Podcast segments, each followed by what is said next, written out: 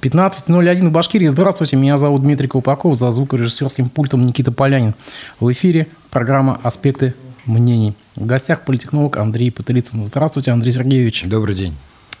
Сегодня спецвыпуск программы посвящен только одной теме. 7 октября 1952 года в Ленинграде родился Владимир Путин. Сегодня он отмечает 70-летие – по этому поводу на некоторых административных зданиях Уфы и, например, мэрии и ГКЗ Башкортостана на улице Ленина были развешаны поздравительные баннеры. Андрей Сергеевич, что это такое? Ну, я и сам, в общем-то, удивился. Я помню, как э, отмечалось в кавычках 65-летие Владимира Путина, а именно оно вообще никак не отмечалось. Тут, конечно, Ради Фаритович немножко перелизнул э, в том смысле, что вообще-то была дана установка не делать акцента на этом светлом празднике, не устраивать каких-то шоу и особых отдельных поздравлений, но э, тем не менее, видимо, э, азиатская сущность в нас возобладала, и мы пожелали прогнуться перед великим лидером всей республикой. И вот этот гигантский баннер, который монтировали ночью на ГКЗ Башкортостан на Ленина, Э, который теперь охраняет огромное количество полиции, видимо, э, предполагая, что э, люди огромным потоком пойдут возлагать цветы, там радоваться и стрелять из ракетниц, то есть, как бы вот, видимо, для того, чтобы пресечь эти нежелательные последствия, выставлены там пикеты полиции. Также баннер охраняется на мэрии, который висит, который существенно скромнее, чем тот, что на ККЗ Башкортостан. То есть мы видим здесь некое соревнование двух Э, ветвей власти, э, муниципальной и э, республиканской. То есть тут Хабиров, конечно, победил Мавлеева однозначно со счетом 9-0, в том смысле, что площадь самого баннера, который висит на нефтянике, она просто совершенно неимоверная какая-то. То есть она максимально возможная, насколько я понял, то есть больше нельзя было сделать. То есть это инициатива с мест, получается? я, там, пол- я полагаю, что да, потому что из Москвы такой команды не поступало, чтобы тут, значит, всенародно отмечать день рождения Путина. Ну, в общем, вот так вот лизнули изо всех сил. Понятно. Ну ладно, вернемся к теме. Вот уже почти 22 года, если брать за точку отсчета как бы его приход к власти в 31 декабря 1999 года, он управляет страной. Даже существует такая шутка, что в России нет ни одного школьника, который бы не родился и не рос при Путине. Кстати, сегодня политолог Абаз Галямов, вы его знаете, да? Он Конечно. чиновник из Башкирии, бывший спичрайтер Путина, ныне живущий в Израиле. В своем телеграм-канале публиковал фото Уфимской мэрии, вот то, о чем мы говорим сейчас, да, вот с, с этим баннером. Скромным достаточно, на самом деле, баннером, да, а, с следующим комментарием. В юбилей принято подводить итоги, но итоги настолько плачевные, что к юбилею лучше было бы лишнего внимания не привлекать. Сказать об этом вождю, однако его окружение, не в состоянии.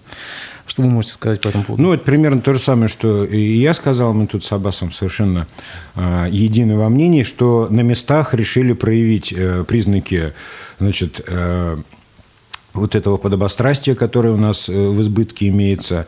И действительно э, не было концепции такой из Кремля о том, что нужно там всячески превозносить, подводить итоги там, и так далее, и так далее. То есть э, Путин вообще, как известно, человек чрезвычайно закрытый, и собственные персональные какие-то даты не свойственно ему было никогда отмечать. То есть он не было никаких пышных празднеств каких по крайней мере, в открытом пространстве мы не знаем об этом. Да? Возможно, он там с друзьями и кутил где-нибудь, Э, в каких-нибудь закрытых помещениях, но, э, тем не менее, сами дни рождения никогда не были там отмечены какой-то информационной волной. Ну вот Башкирия в этот раз прогнулась изо всех сил.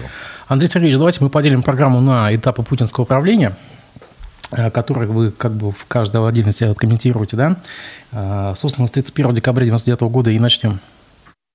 Дорогие россияне, дорогие соотечественники, сегодня на меня возложена обязанность главы государства. Через три месяца состоятся выборы президента России. Обращаю внимание на то, что ни минуты не будет вакуума власти в стране. Не было и не будет. Я хочу предупредить, что любые попытки выйти за рамки российских законов, за рамки Конституции России, будут решительно пресекаться – свобода слова, свобода совести, свобода средств массовой информации, права собственности. Эти основополагающие элементы цивилизованного общества будут надежно защищены государством. А вот, кстати, Андрей Сергеевич, а как вы восприняли вот это новогоднее обращение Путина и э, вот этого появления в ночь 99 на 2000 год? О чем подумали? Какая у вас была реакция на тот момент? Ну, моя реакция на тот момент была, пожалуй, что такой стандартный и общепринятый. А, в то время мы уже слегка подустали от э, утомленного властью э, Пут... Э, простите, Это Ельцина. да, и, да, оговорка по Фрейду.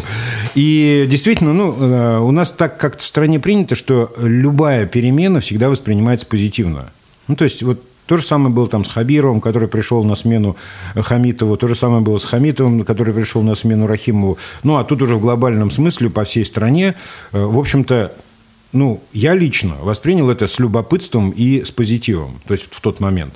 Потому что абсолютно ничего не зная о том, кто такой Путин, э, не понимая, э, чем нам это все чревато, ну и возраст у меня был тогда несколько иной, да, чем сейчас, то есть и знаний у меня было поменьше, соответственно, как бы вот я воспринимал это тогда с каким-то, ну, неподкрепленным ничем энтузиазмом. Ну, как, наверное, и большинство россиян в тот момент, то есть они вот, ну, с симпатией отнеслись, там, молодой, не пьющий, энергичный, значит, и прочее, прочее. То есть все вот эти да, вот наборы... Да, наборы вот этих штампов, они присутствовали, наверное, и в моем сознании тоже.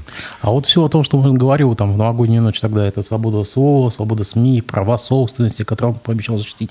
В каком состоянии сегодня? Только вот, пожалуйста, в рамках нынешней политкорректности, чтобы не нарваться да, да, на, я понимаю. на Роскомнадзор. Ну, а, тут э, действительно произошла э, метаморфоза э, практически на 100%, в том смысле, что то, что говорил Путин первые, ну, может быть, три года своей власти – и то, что мы сейчас видим, это вещи противоположные друг другу абсолютно на 180 градусов. И э, тогда это было ну, абсолютно гармонично и абсолютно созвучно тому, что, в общем-то, происходило в стране и куда страна двигалась. То есть если бы Путин э, в тот момент вышел и сказал, так, мы, значит, здесь против частной собственности, мы тут, значит, все сейчас э, превратим в государственную, мы отменим там свободу слова и прочее, прочее, но не то, чтобы его не поняли, но я думаю, что он, в принципе, не мог такого сказать тогда. Ему понадобилось 22 года для того, чтобы подготовить и общественное мнение, и поле, э, и политическую, и экономическую ситуацию в стране для того, чтобы происходило то, что происходит сейчас. Это безусловно. Важнее то, что, судя по всему, то, что он говорил в эту новогоднюю ночь, и то, что он говорил еще несколько лет по инерции после этого, скорее всего, это все было неправдой, и все это не было его убеждениями, а думал он совсем о другом. И стремился он совсем к другому, а именно к тому, к чему он пришел сейчас. То есть к авторитарной власти, к полному контролю государства над экономикой и прочим-прочим вещам, которые мы сейчас наблюдаем. Соответственно, а, как бы вот важно в ретроспективе это понимать, что все, что было сказано тогда Путиным, вероятнее всего было ложью. А вот самое интересное, что первым государственным актом, первым документом, который он подписал при вступлении на должность, это был указ о гарантиях президента Российской Федерации – прекратившим исполнение своих полномочий членам его семьи. На тот момент это, это был один единственный человек в стране, это был Ельцин. Да? А вот как вы думаете, на ваш взгляд, он воспользуется этим указом, который сам же написал? Ему нужны гарантии, когда он покинет пост? А, ну, в России традиция смены власти такова, что э, последователи начинают топтать своих предшественников. Ну, в той или иной степени некоторых... Не, но с Ельцином ведь было не так. Ну, ментально с Ельцином было почти так. Но так как все-таки Путин в определенном смысле зависел от команды, которая его привела в Кремль, и эта команда почти на 100% состояла из людей Ельцина, какое-то время он э, придерживался ну, каких-то, хоть каких-то приличий. Сейчас уже эпоху Ельцина значит, клянут на каждом углу. Э, сам Путин многократно высказывался негативно об этих временах и так далее. То есть единственное, чего он не позволяет себе до сих пор, это прямых выпадов э, в адрес лично Ельцина, но, тем не менее, все, что делалось Ельцином, и все его достижения, и все его действия, в том числе и а, то, как э, демонтировался Советский Союз уже, при, уже когда он де, юра был демонтирован, а де-факто еще нет, даже эти процессы все равно сейчас подвергаются порицанию со стороны Путина. Так что и к чему я это говорю? К тому, что, конечно же, Путину уходящему если мы вообще о таком можем говорить, а, потребовались бы какие-то гарантии. И, возможно, он с удовольствием бы воспользовался вот такой вот опцией, как подобный указ, который был э, выпущен да, в адрес Ельцина. Но э, я абсолютно уверен в том, что, ну, понимая психологию Путина настолько, насколько это возможно, и понимая ту ситуацию, которая сейчас складывается в стране, ни о каких гарантиях на самом деле речь идти не может. И Путин это понимает лучше меня и лучше нас э, с вами. А потому простой бумажки о том, что ему ничего не будет за то, что он делал, когда он был президентом, конечно, ему будет недостаточно. Что, настолько все плохо? А, ну, безусловно. Все существенно хуже, чем тогда, когда э, Путин менял Ельцина. Имею, я имею в виду, э, скажем, те возможные претензии, которые там, могли быть выдвинуты, например, к Ельцину за период его правления. Да? То есть вот этот указ, он э, как бы страховал Ельцина и его семью, что очень важно, потому что там было сказано и про семью, от каких-либо уголовных и юридических преследований впоследствии.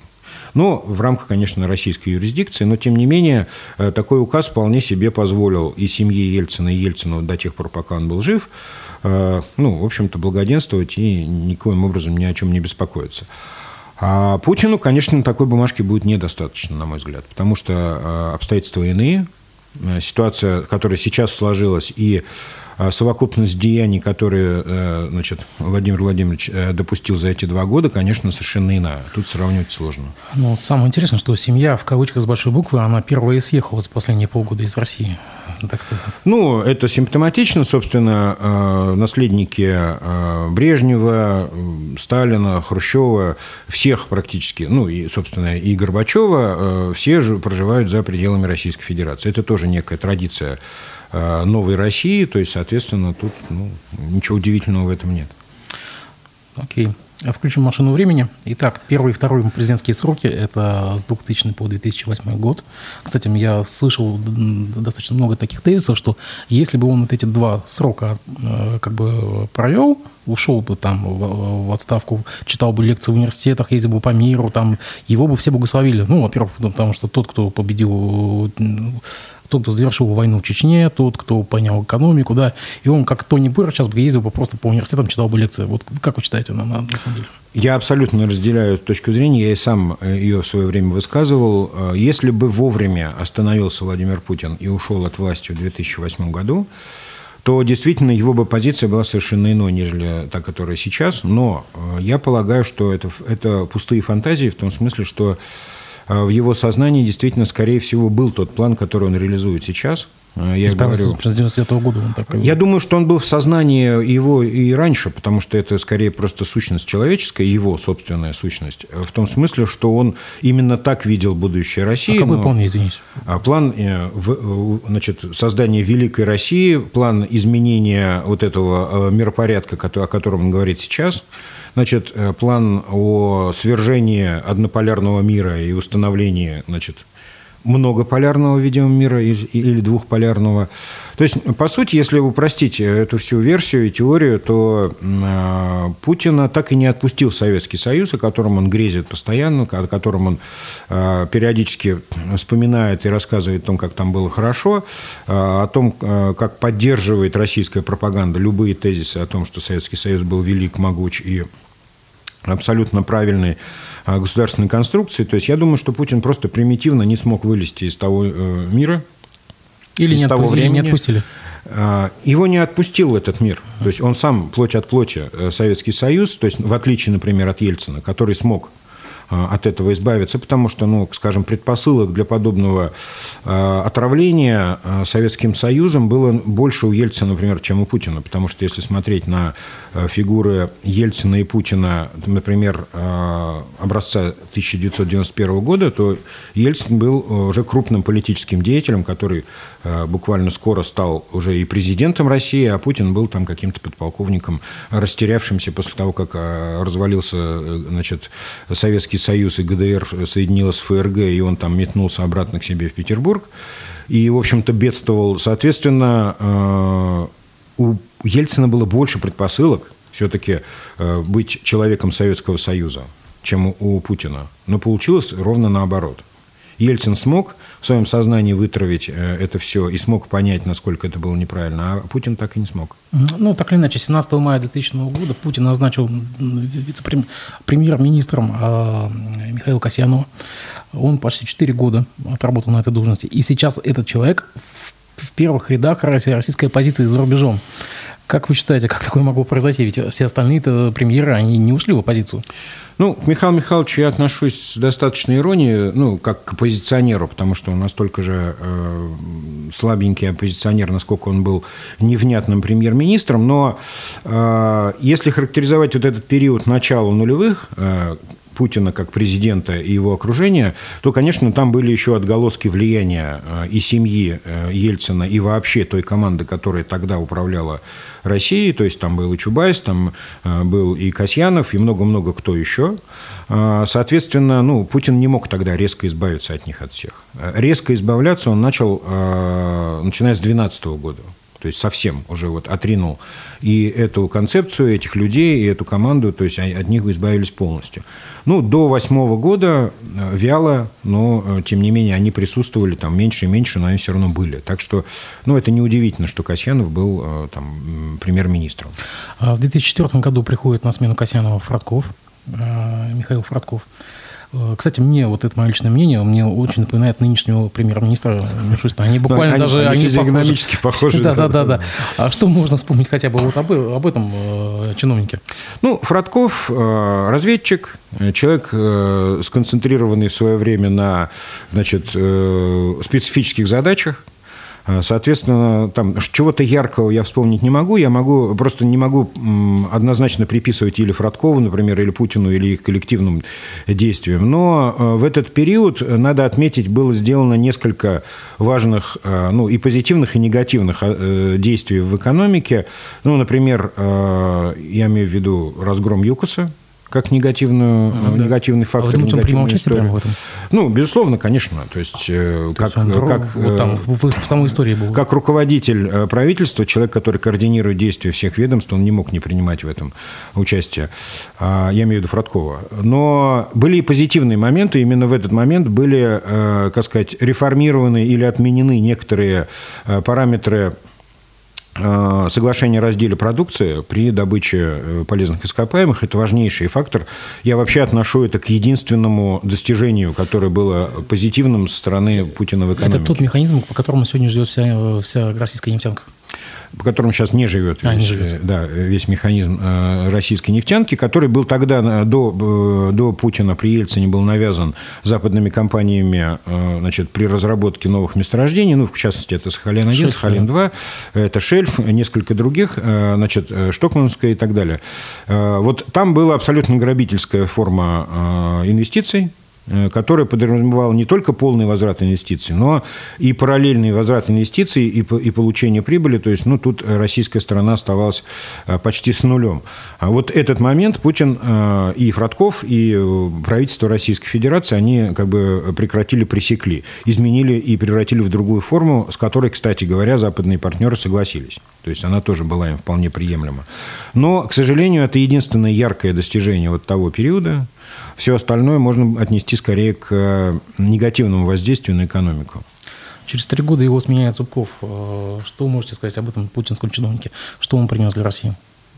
Про Зубкова вообще ничего не могу вспомнить. Вот правда, вот положительно. Знаете, да, тоже, да. Абсолютно бесцветная э, да, личность. Судя по всему, все его действия носили какой-то глубоко законспирированный характер. Никаких ярких событий я не могу А я помню, что однажды на заседании правительства он читал какого-то чиновника. Это был единственный такой яркий момент, по-моему, в начале его должности, где вы были в последний раз в командировке, а чиновник говорит, я был в Сочи.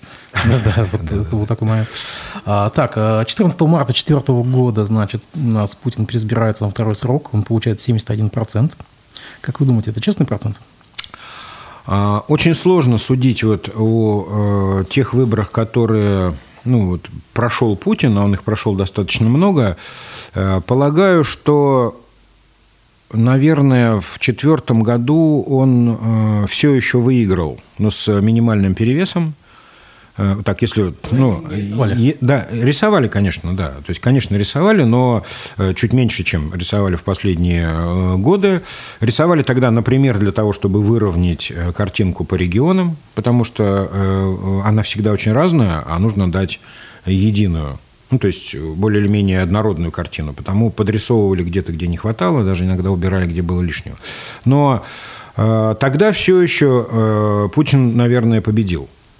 Тогда все еще Все-таки победил. тогда масса поддержки народной была высока. Все еще не было разочарования в его деятельности. Uh-huh. Все еще э, была некая эйфория от того, что завершилась э, Чеченская война. И, ну, и были, были некоторые номинальные достижения, о которых ну, можно было говорить. Да и экономика пошла вверх. Вот э, в тот момент еще не сильно, но пошла. А самый апогей, конечно, это был там 9-12 э, год, ну, то есть вот в этом периоде там, конечно, вот за счет цен на нефть был, а был абсолютный всплеск э, благосостояния народа и так далее, и так далее. А это всегда прямая связь между электоральной лояльностью и да, да. доходами, условно говоря, населения. Да? Вот. Я думаю, что вторые выборы Путин все еще выиграл ну, с небольшим перевесом, но все еще выиграл. А вот насчет рисования, да, зашла речь, я просто отвлекусь немножко. Э, вчера или позавчера Абаз Галямов, тот же самый, он говорил в одном из стримов, что когда он здесь заправлял политтехнологии, все в Башкирии, у него был диалог с одним из сельских чиновников, которому там велено было ну, немножко э, подрихтовать результаты, да, и он сказал, такую вещь, что вот вы меня типа это заставляете делать, а мне потом в глаза односельчанам как смотреть, и вообще в меня плюют, как бы э, э, потом мне приходится как бы оправдываться и так далее. Вы верите, что такое есть на, на селе? Да, абсолютно. Дело в том, что я э, проработал с Аббасом Радиковичем ровно столько же, сколько он там проработал почти, там, с, небольшим, э, с небольшой разницей. То есть я рядом с ним работал и, в общем-то, в его прямом подчинении абсолютно подтверждаю его слова в том смысле, что действительно, во-первых, такие диалоги были на совещаниях, и э, и правда, э, чем ближе к, э, как бы, к первичной ячейке избирательного процесса, я имею в виду к отдельному участку, тем больше вопросов возникает у тех, кого э, ну, склоняют к этой фальсификации. Потому что они, а как мы сделаем? А, а вот у нас там 200 человек на селе. Как, знают, да. да, и все друг друга знают, а 200 человек живет. И как мы дадим, что из, из 200 человек 193, значит, проголосовали за? Ну, то есть мы не можем такого дать. Ну, ага. А им говорили, ну, придется. Ну, понятно. Вернемся к юбиляру. Вторая Чеченская война. А, как вы оцениваете роль Путина? Ну, а, Путин, конечно, здесь проявил себя как, ну вот проявил свой истинную, истинный свой характер, истинную свою сущность. А, ну, я выскажу свое субъективное мнение, людоедскую сущность, человек, который э, безразличен к жизням людей и к потерям значит, в армии и среди гражданского населения. Э, то, как он ее завершил, какими способами значит, были укращены, скажем так, непокорные народы, э, которые не согласны были с тем, как все устроено, э, говорит вот о его э, модусе операнди, о том, как он вообще предполагает вести политику в стране и как он пытается и предполагает управлять ею. Я имею в виду и договоренность с Кадыровым, я имею в виду и договоренность с соседним Дагестаном и прочее, то есть вот, о демаркации территории и так далее, и так далее. То есть это были, ну, методы и способы очень далекие от э, гуманистических и, э, демократических. Э, собственно, ну, что еще может, какие еще может эмоции вызывать война? То есть э, то горе, которое было принесено на землю Чечни, как бы, ну, вряд ли когда-либо будет э, забыто. Путин попытался, условно говоря, откупиться и э, залил Чечню деньгами, правда, не подумав о том, что деньги эти идут через одни единственные руки, и, соответственно, как бы неплохо было бы, наверное, э, посмотреть, как они распределяются. В общем, то, что сейчас мы видим в Чечне, это, конечно, ну, вот продукт э, второй чеченской кампании и того, как она завершилась, чем она завершилась, какими договоренностями, какими конструкциями. То есть, ну, ничего, кроме как бы ужаса у меня не вызывает. Ну, бенефициары были с, той, с другой стороны. Безусловно, конечно, они, они нашлись. А второй срок Путина у нас э, ознаменуется тем, что начинается реформирование политической системы. Э, в мае 2000 года, э, это уже незадолго до этого, учреждается Институт полномочных представителей. да, в, в, в федеральных кругах. Я, кстати, напомню, что у нас полпредом в Приволжском федеральном округе с 2000 по 2005 год был Сергей Кириенко, да. ныне строитель русского мира на вновь присоединенных территориях. Да, что, как бы, что вы можете сказать о Кириенко? Ну, Кириенко вообще фантастическая фигура. А, назвать его, например, соратником Путина никак не получается, как ни странно.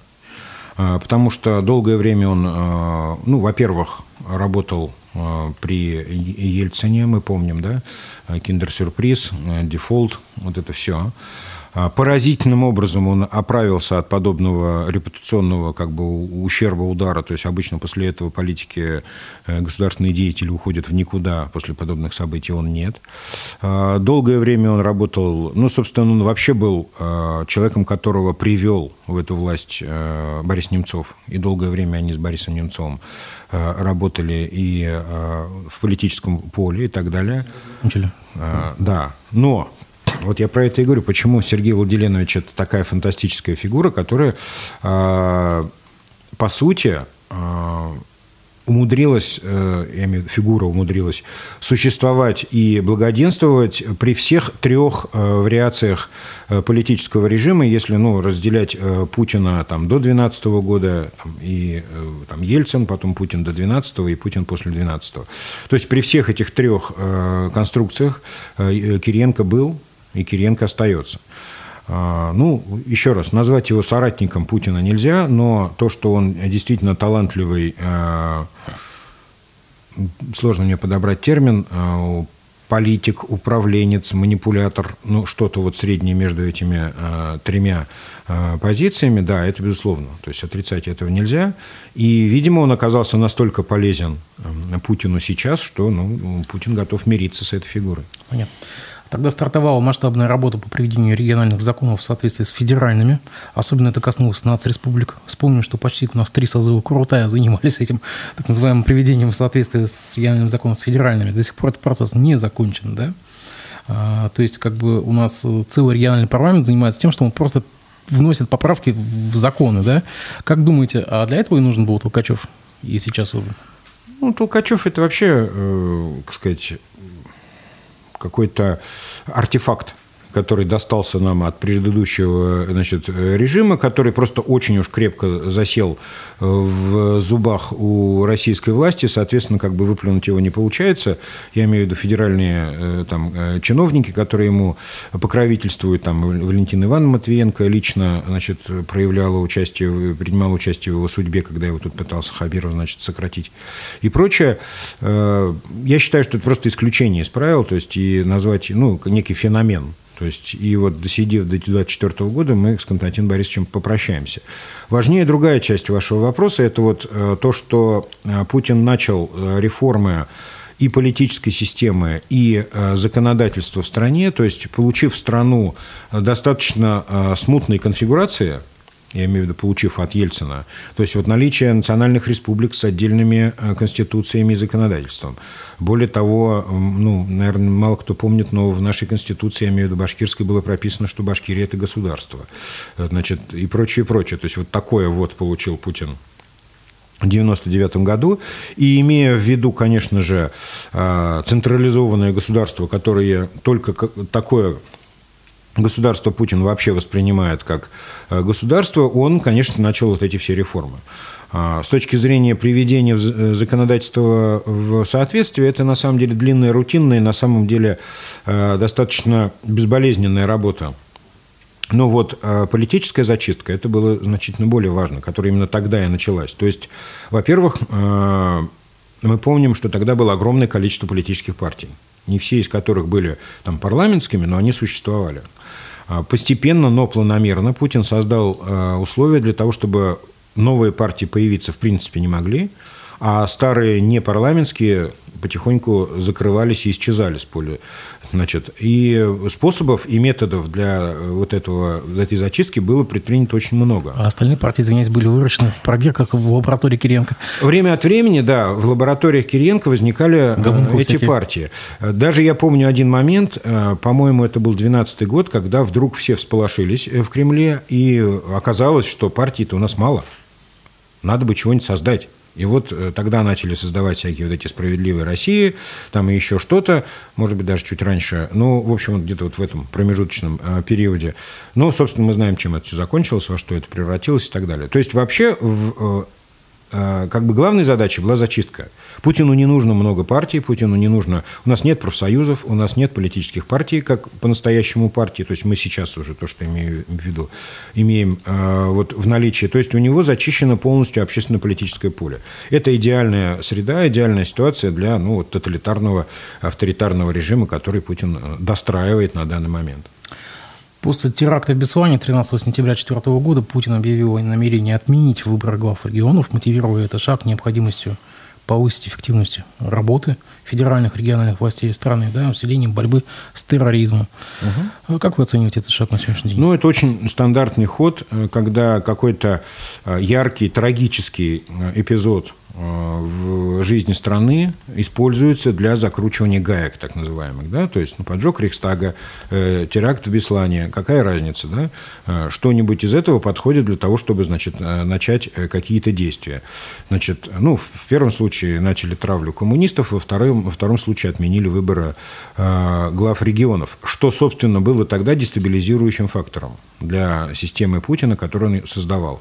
Потому что население на местах все еще воспринимает воспринимала выборы э, губернаторов там, или э, президентов тогда еще национальных республик как некий, ну, некую опцию своих прав, на которые они заявляли желание значит, их реализовать, эти права, и, соответственно, ну, и как бы достаточно активно участвовали. То есть выборы Рахимова, там, ну, вот помним, да, вот эти, это, этих периодов были очень такими жаркими. То есть там, несмотря на то, что тоже были применены все технологии, горели типографии и стреляли из ракетниц по э, э, видеоэкранам, но это были выборы. Конечно, они были угрозой для той системы, которую строил Путин. А, я обращаюсь сейчас к нашей аудитории. Я вас прошу, ставьте лайки, э, комментируйте. Я мониторю чат YouTube-трансляции. Пожалуйста, пишите свои вопросы. И, конечно же, лайки, лайки, лайки. А, Андрей Сергеевич, в декабре 2003 года по итогам выборов в Госдуму большинство мест тогда получила «Единая Россия», созданная в декабре 2001 за два года до этого в результате объединения на базе конкурирующих тогда между собой «Единство» и «Отечество вся Россия». Как вы думаете, сейчас такой возможен такой ход, вот новая партия, которая как бы появится вместо Единой России, чтобы кто-то с кем-то объединился и опять и все по новой? трюк по-новому? Ну, тут вспоминаются слова незабвенного Черномырдина, что какую бы партию мы ни строили, у нас все равно получается КПСС. То есть э, в идеале для Путина однопартийная система. Ему совершенно не нужны вот эти вот... Э, уже даже в последние вот год-полтора мы видим, насколько Путина и Кремль раздражают даже КПРФ, там, «Справедливая Россия» и ЛДПР. Вот именно раздражают. То есть ну, по поводу своими... УТП он только сказал, что нет Жириновского, нет партии. Ну, как мы видим, ну, партия в общем, есть. да, да. Но я к тому, что даже вот эти послушные, лояльные, абсолютно встроенные в вертикаль власти Путина а, а, партийные организации, они, даже они раздражали своей, своим существованием. То есть а, попытками ну, каким-то образом отличаться, например, от «Единой России». С практической точки зрения это совершенно не нужно Путину. Так что, ну, слияние всех вот этих вот партий, э, там, КПРФ, ЛДПР, э, «Справедливой России» в одну единую новую партию, ну, это, конечно, звучит комично, но в последнее время я уже с осторожностью отношусь э, к тому, когда думаю, что ну, это совсем невозможно. В последнее время стало все возможно, соответственно, может быть и такое. Но, повторюсь, идеал политической системы России для Путина – это однопартийная система. Угу. В это же время в течение второго срока создаются такие молодежные движения, как «Молодая гвардия Единой России», а, создаются движения «Наши», идущие вместе, да, где теперь это все, какую функцию они сейчас выполняют.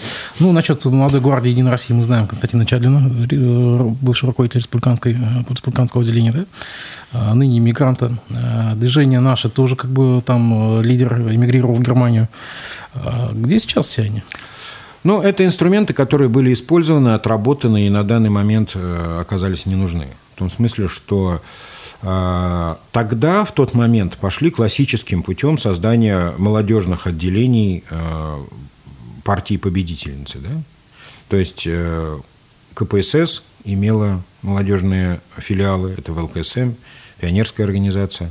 А, все другие партии, в, не будем говорить, в каких европейских странах первой половины XX века, э, в государствах, в которых э, царил тоталитаризм, все эти партии имели свои молодежные и юношеские э, организации. Это технология, это технология выращивания Э, последователей, значит, э, заготовка кадров, выявление особенно активных. То есть здесь нет ни, никакого абсолютно ноу-хау, я имею в виду Путина, в том смысле, что это было ну, А то, что сейчас вот создается вот эта неопионерия, там, типа вот большая перемена, это значит, что вот это все демонтировано, вот эти все предыдущие проекты, и на смену вот приходит... Ну, они отработаны, как да. минимум, в той парадигме, которая закончилась. Но то, что сейчас создается, это уже, на мой взгляд, просто судороги, то есть это уже э, такие спазмы системы, в том смысле, что им кажется, что это обязательно должно быть.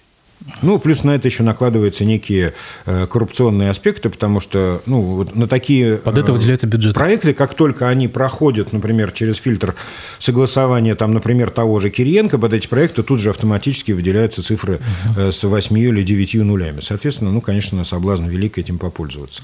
Вот по мнению ряда экспертов международных, э, проблемы российской экономики за первые два президентских срока Путина были лишь законсервированы или, ну, за счет того, что как бы экономика России скорнила зависит от цены от энергоресурсов, да, вот что журнал «Экономист» писал в середине 2008 года.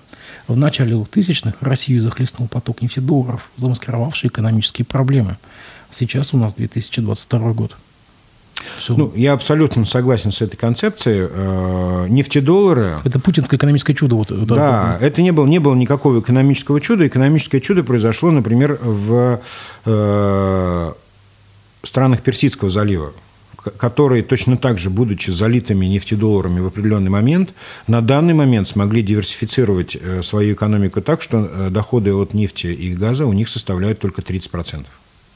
То есть Саудовская Аравия, Арабские Эмираты – это страны, которые э, диверсифицировали свою экономику, воспользовавшись вот этим вот лавиной долларов. Мы этой лавиной долларов не воспользовались. Во-первых, первое время шла какая-то совершенно чудовищная утечка капитала за рубеж, которую воспринял даже Путин как угрозу для э, государства, и с которой начали интенсивно бороться. Во-вторых, э, потом началось, э, начался процесс, который, в общем-то, не закончился до сих пор. Мы, нам показалось, что мы не должны ничего делать, мы все можем купить.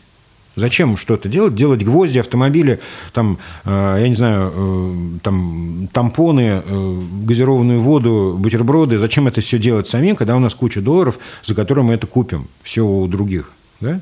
То есть это до сих пор еще не кончилось. Тут ну, вот эти все вот вскрики и всхлипы на тему импортозамещения, это все пока носит исключительно пропагандистский характер, но э, именно так, я тоже э, согласен с э, журналом «Экономист», именно так надо трактовать ситуацию. Когда деньги посыпались с неба, мы стали тратить их не туда, куда нужно. То есть, и, в общем-то, это до сих пор продолжается. Вот самое интересное, есть такой популярный тейк – он заключается в том, что э, предприятия, многие закрывшиеся, ну, ныне предприятия промышленные, они же благополучно пережили 90-е. Они чтобы закрылись как раз в середине нулевых. Да. А, вы заметите, тоже, ну, если Уфу брать, э, это и ламповый завод, химпром и прочее, они же в 90-е работали. Да, именно так, да. То есть вот об этом очень не любит говорить путинская пропаганда, о количестве э, промышленных предприятий, которые закрылись по экономическим причинам в, в период правления Путина. То есть они закрылись по причине неконкурентоспособности э, перед э, поставками из-за рубежа аналогичных продуктов. То есть ситуация такая, что, опять же, вот доллар, упавший с неба, и э, товар, купленный в Китае, там, Север, Южной Корее, простите, э, там, да везде, где бы он ни продавался, купленный, он э, оказывался э, рентабельнее, чем производство э, здесь у нас на месте. Ну, причин этому много. Здесь не, речь не идет о том, что заводы надо было закрыть. Вот на эти деньги заводы надо было модернизировать. Вот это другой разговор. Строить новые заводы, э, диверсифицировать э, предприятия, простите, заняться автовазом, чтобы он перестал выпускать вот то, что он выпускает, и начал производить автомобили и так далее. Но всего этого не было сделано. Но вот смотрите, э, как бы, ну да, я с вами согласен в этом отношении. Кстати, в нулевые годы какой-нибудь завод или промышленное предприятие, центр города, это были просто не могли существовать вместе, да? Вспомните, сколько э, заводов прямо в центре города позакрывалось. Ну, конечно, да. Ну, э, тут это уже местечковые резоны, то есть, условно говоря, э, какого-нибудь ПСК приходила и выкупала эту землю вместе с заводом, сносила завод и строила вполне себе рентабельные высотки там. Потому что завод дышал на ладан, был уже там запутан весь в долгах и, и в шелках и прочее, да, то есть и вот э, уничтожить его ничего не стоило. Но... Ну. Я, мы говорим о том, что не существовало государственной воли к реконструкции экономики. Государственной политики в отношении. Да, ну то есть воли, а потом и политики. То есть это было не нужно Путину. То есть он не собирался э, перестраивать экономику, архаичную экономику, которая досталась нам от Советского Союза, прошла 90-е годы и пришла вот к этому периоду, она действительно была архаичной. И производство, и экономика. И ее нужно было реконструировать на те деньги, которые упали нам с неба. Но мы предпочли иной путь. Нам пишут в соцсетях, что нас смотрят в Сибири. Это Красноярск, Омск. Мы рады на нашей новой аудитории. Итак, э, представителем правительства Путин был с 2008 по 2012 год, один срок. Да. 8 февраля 2010 года он приезжает в Уфу, а, насколько мы помним. И это буквально ну, чуть меньше полугода до отставки Рахимова. Почему он пошел на этот шаг? И был ли этот шаг вообще с ним согласован? согласован чей шаг с кем? Э, шаг по отставке Рахимова. А, ну, в отставке Рахимова, конечно, э, Путин принял активное участие. Э, безусловно, потому что давайте так, э, сразу поймем, что уход Путина на позицию премьер-министра и воцарение в Кремле э, Дмитрия Анатольевича Медведева вовсе не означало, что Путин выпустил из рук все рычаги управления Россией. Вот эта вот рокировочка, так называемая, произошла, безусловно, на условиях, во-первых, а, того, что Путин оставляет за собой полное управление государством, кроме декоративных э, функций, которые с удовольствием исполнял Дмитрий Анатольевич. Б. Э, обязательный возврат трона э, в 2012 году. То есть два основных условия. Э, Дмитрий Анатольевич э, шалил и озоровал э, вовсю. Э, периодически забегал за флажки, но был всегда пойман, отшлепан и возвращен и... значит, э, в то вот э, пространство, в котором было положено находиться. И поэтому сейчас такие посты кринжовые пишут, да? Ну, это следующий уже вопрос, это вопрос к более узким специалистам клиническим. Но э, надо понимать, что с приходом, с возвратом к власти в 2012 году Путин отменил практически все существенные инициативы Медведева. То есть ну, можно по списку посмотреть. То есть э, буквально все, что было э, как бы не свойственно Путину и выбивалось из его концепции управления государством, что все-таки смог протолкнуть Медведев, будучи ну, время от времени он вспухал и говорил, я тот президент или кто, значит, бил ладошкой по, аккуратно по чужому столу и как бы что-нибудь придумывал. Ну вот, к примеру, э, значит, вот это вот э, электронное правительство, да, значит, которое тогда пытался создавать э, сейчас Абызов, да, сидит? Дмитрий Анатольевич. Я просто принимал активное участие, работал с Абызовым э, там прямо в правительстве в Москве и ну, представляя там Башкирию. И, соответственно, значит, вот очень хорошо помню эту историю. Это была прямая инициатива Медведева. Она действительно была любопытная, интересная, неоднозначная. И фигура Абызова там была действительно неоднозначной в руководстве этого всего. Но это было, э, на мой взгляд, все-таки интересно и полезно для России. Так вот, ну, например, эту инициативу инициативу Путин э, зарубил сразу же, как только вернулся в Кремль. То есть он сказал, это вообще нам вот это всякое электронное нам не надо. Вот. Ну и так далее. То есть, соответственно, мы приходим к тому, что будучи премьер-министром и приезжая сюда, в Уфу, и меняя Рахимова на, потом на Хамитова, конечно же, ну, это все было сделано исключительно э, с санкций э, Путина и по его инициативе. Я абсолютно в этом уверен. А, другое дело, что, например, некоторые события в Башкирии, которые предшествовали этому, не совсем были с санкций Путина. Вот я имею в виду, например, а, историю с а, АФК-системой и Башнефтью. Это была, это вот, вот эта операция была санкционирована непосредственно Медведевым. Но ведь потом, когда Путин откатил ее обратно, вернувшись в Кремль, я имею в виду, когда АФК-система лишилась этого актива, и актив был передан Роснефти, а Евтушенко чуть, не, чуть было не посадили. Они же бегали к Путину и говорили, там, как же так, ну, вроде мы все там, Мы как, свои. как надо, решили, да. То есть а Путин им сказал, ребята, а вы с кем договаривались? Вы же с Дмитрием Анатольевичем договаривались. Ну вот к нему идите, я-то здесь при чем? У меня все по закону, он же вообще законник. Он любит вот это, чтобы все было по, по букве закона. Так что э, влияние Путина на Башкирию, оно, конечно, есть, было, есть и остается. Оно э, такое последовательное, его не очень сильно заметно, но оно есть, ну, по, по крупным объектам, так условно говоря, да, ну и, естественно, по руководству. Тут, конечно, вот у него ошибочка вышла с э, Радим Фаритовичем, ну, как говорится, кто не без греха, и вообще э, Путин стареет, вот он, как говорится, Да, по-моему, замечательный, замечательный губернатор. Ну, э, с другой стороны, да, Путину, наверное, нравится, в принципе. Наверное, нравится. Вот. А, так что, возвращаясь к роли Путина в судьбе родной республики, она есть, она, как бы, может быть, там и не всегда заметна, и не всегда видна, и не ежедневно, но она есть. И вот можем вспомнить Куштау, где он сыграл решающую роль, ну и много других всяких эпизодов. Так или иначе, на президентских выборах 4 марта 2012 года Путин победил в первом туре, набрав э, 63%. А уже в марте 2013 года Путин заявил, э, объявил борьбу с бедностью России как одну из основных задач государства. Бедность побеждена?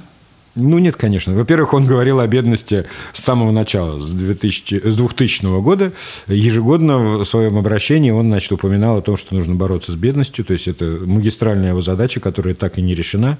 Нет, я вообще подобные заявления политиков в любой стране и любого уровня отношу исключительно к популизму. То есть, когда выходит мужчина в костюме от Бриони, значит, к микрофону и говорит, так, мы начинаем борьбу с бедностью, у нас здесь все очень плохо, сейчас мы прямо это все начинаем. Ну, меня всегда это, кроме улыбки, ничего не вызывает. А, Важнее другое. А, В 2012 году Путин приходит, возвращается к власти. Медведев э, безропотно возвращает эту власть, тем самым завоевав окончательное покровительство и э, как бы лояльность Путина. То есть, что бы ни, ни, ни вытворял Дмитрий Анатольевич, и как бы в каком бы белом кителе он где ни появлялся, он э, никак не утратит доверие Путина. Потому что он один из немногих, кто доказал э, Путину э, свою верность э, так, как ну, не смог никто. Он отдал ему самое дорогое, он отдал ему власть. Технически он мог этого не делать. Технически. Но он даже не подумал об этом. Соответственно, Путин ему будет всегда за это благодарен и, и прочее. Так Давайте- вот, я закончу одну мысль. Он возвращается с результатом 63%. Это один из самых скромных его результатов э, на выборах вообще за всю историю его э, пребывания. То есть э, дальше стало больше. Вот это очень важно отметить, и давайте дальше двигаться. Все-таки защиту Дмитрия Анатольевича, давайте мы скажем, что нам после, после него достались МФЦ, госуслуги, регуляторная гильотина. Все-таки что-то человек сделал за 4 года. Ну, безусловно, я, я никак не умаляю заслуг Дмитрия Анатольевича вот в этой области, вот именно, да. Э, Цифровизация – это его детище, которое, ну, как бы продолжает существовать, которое там не дает покоя режиму, но тем не менее существует. Э, Дмитрий Анатольевич вообще, э, по сути своей, весьма милый человек. Я дважды с ним лично общался. Он очень, очень хорошее впечатление производит. Другое дело результаты, и другое дело вот то, что в целом, как он, как он э, значит, ведет себя сейчас и как э, ну, он потворствовал вот, э, всему тому, что делает Путин, даже будучи от него абсолютно зависимым, вот это нужно оценивать в первую очередь, а не то, какой он там милый человек и какой у него клевый iPhone. То есть мы не должны путать личность и облик.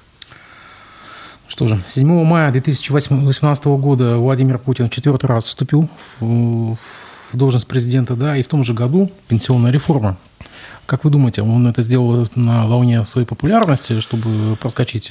И вообще, как, как все прошло в итоге?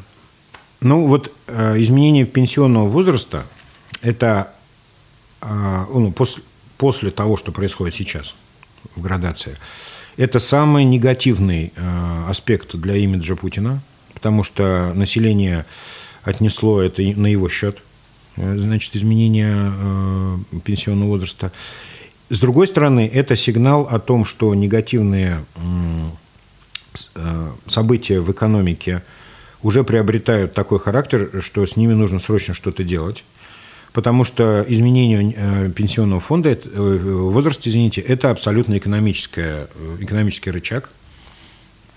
Пенсионный фонд был странным образом ну, потрачен, или как бы, как бы это помягче выразиться, настолько запутаны внутренние проводки, и никто не может понять, где он, есть ли он вообще и существуют ли эти деньги э, в реальности, что вот увеличение пенсионного возраста наводит на мысль о том, что все очень там не здорово с этими деньгами.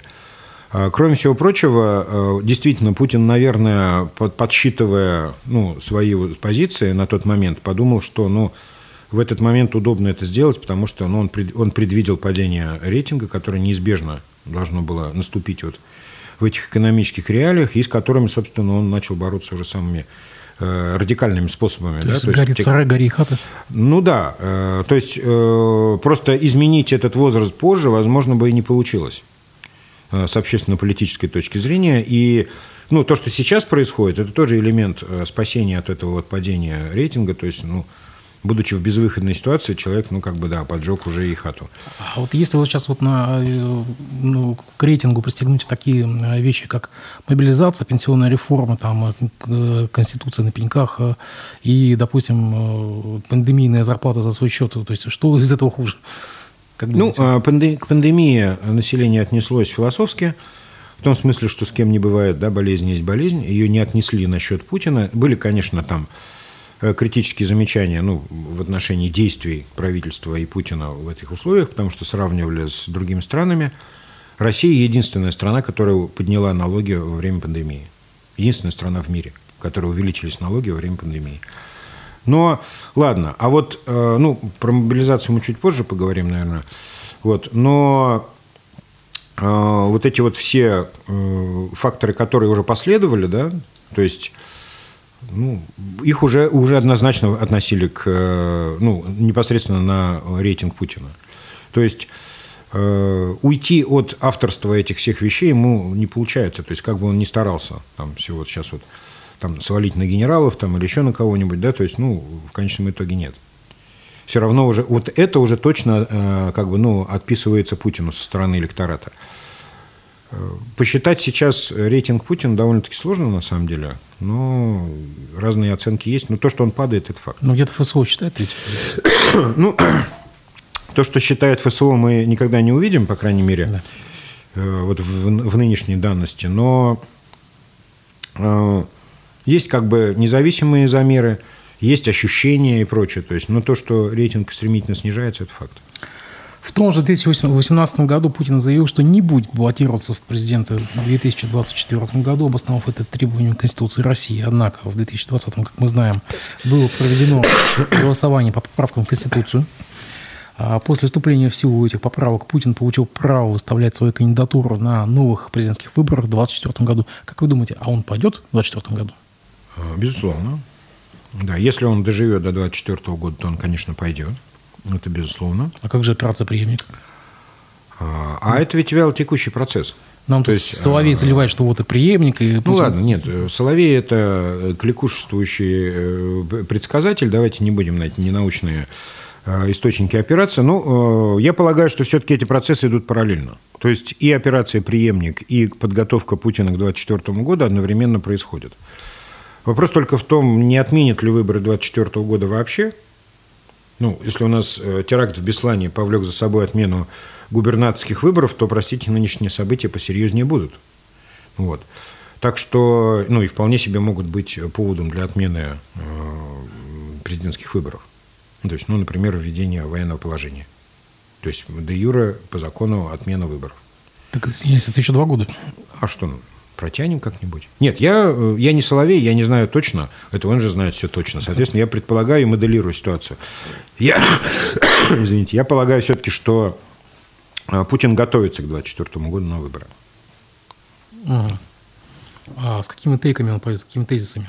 То есть, как бы э, царь-присоединитель новых территорий, э, воссоединитель, там, не знаю, что, с каким багажом тогда пойдет?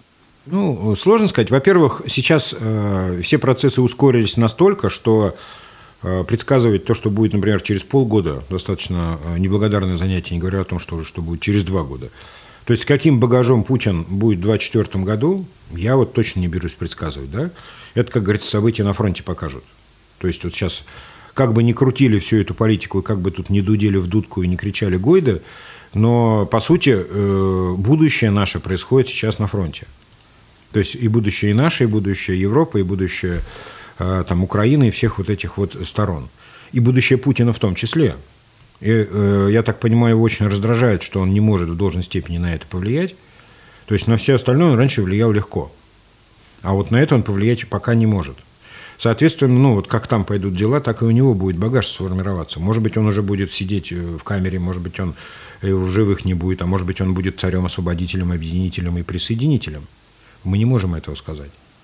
То есть вот у него очень, у него неожиданным образом э, спектр перспектив расширился э, до невозможности. То есть, если еще там 5-7 лет назад э, нельзя было говорить о том, что у него есть вот такие и такие варианты, то сейчас это запросто может быть.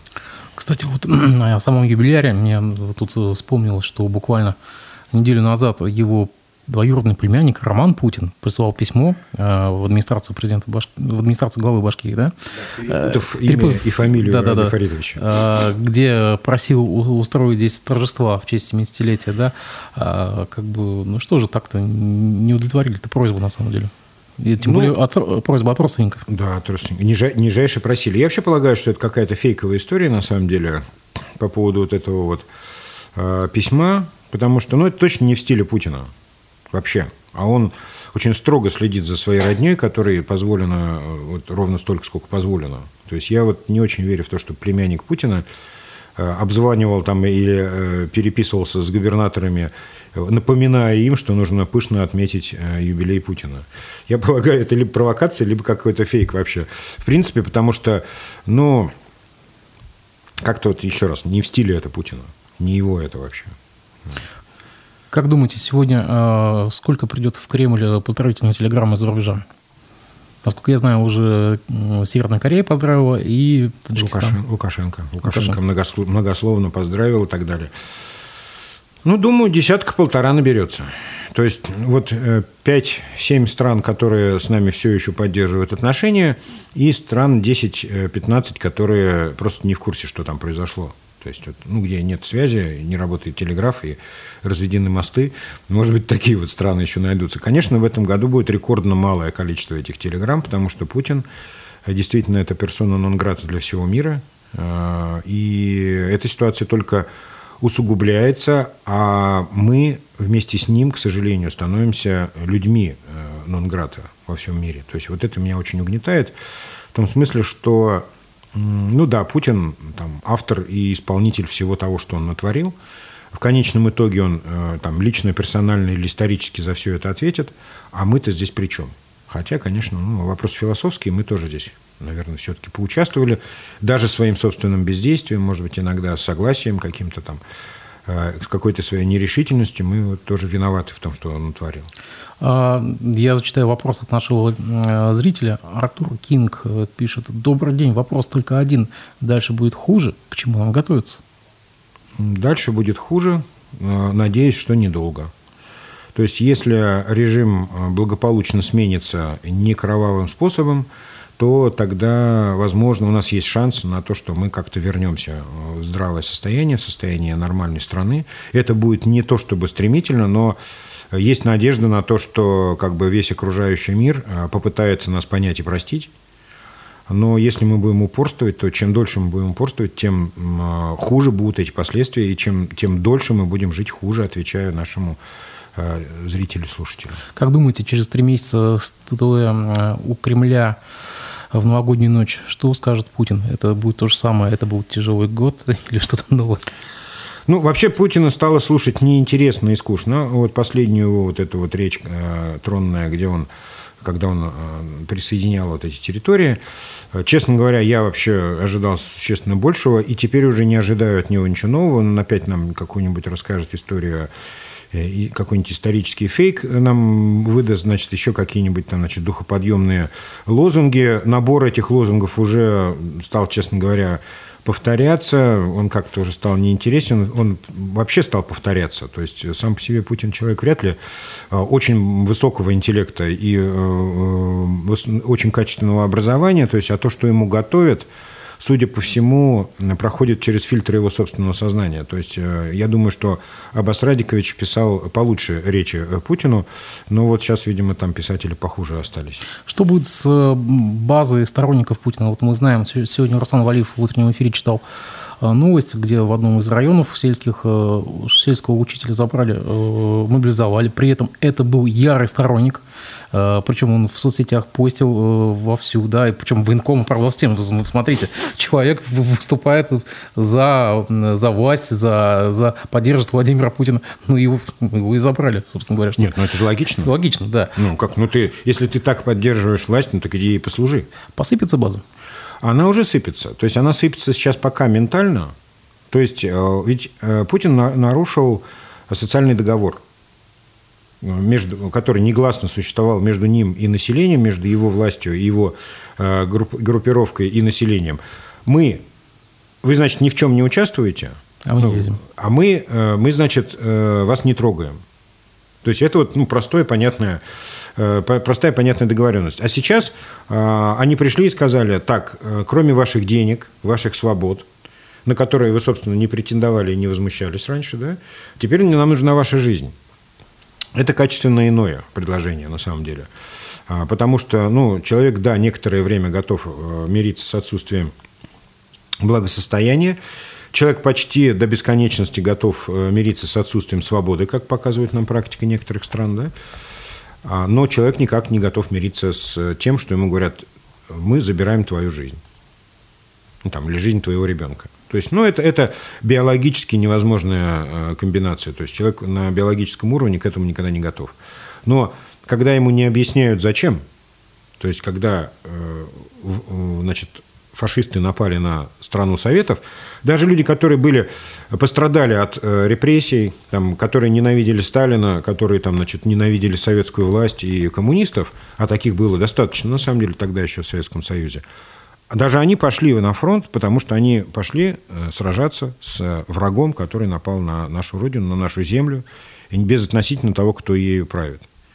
А сейчас вот этим вот сторонникам Путина нужно объяснить, что вы пойдете за нас воевать, за меня, за Ротенберга, за Сечина. Э, Сечина, там, за Миллера. Они скажут, ребят, ну мы вам и так в 22 года деньги свои отдавали, мы помалкивали, ничего вам не говорили, да и вообще за вас тут выступали с флажками – ну как так? Ну, еще и жизни отдай. То есть здесь немножко нелогически получается. Вот, э, мотивации нет. Потому, да, база посыпется, безусловно, и посыпется она, я думаю, что в ближайшие 2-3 недели очень активно, вот когда э, первая волна мобилизованных придет на фронт, и в обратную сторону сразу же пойдет волна гробов совершенно иной интенсивности, чем сейчас. Хотя и сейчас уже э, каждый день по нескольку человек сообщений. Раньше было там один человек в день, потом по два. Сейчас уже вот, ну, я имею в виду по Башкирии, сейчас уже вот у всех там в пабликах, и у Хабирова, и у Назарова, и у Сагитова, у всех там, и у всех разные. А когда оттуда пойдет волна этих гробов, вот тогда эта база посыпется особенно. Ну, это, конечно, ужасно звучит, но это будет именно так. Что же, за юбиляра? За юбиляра. Спасибо вам большое. До новых встреч.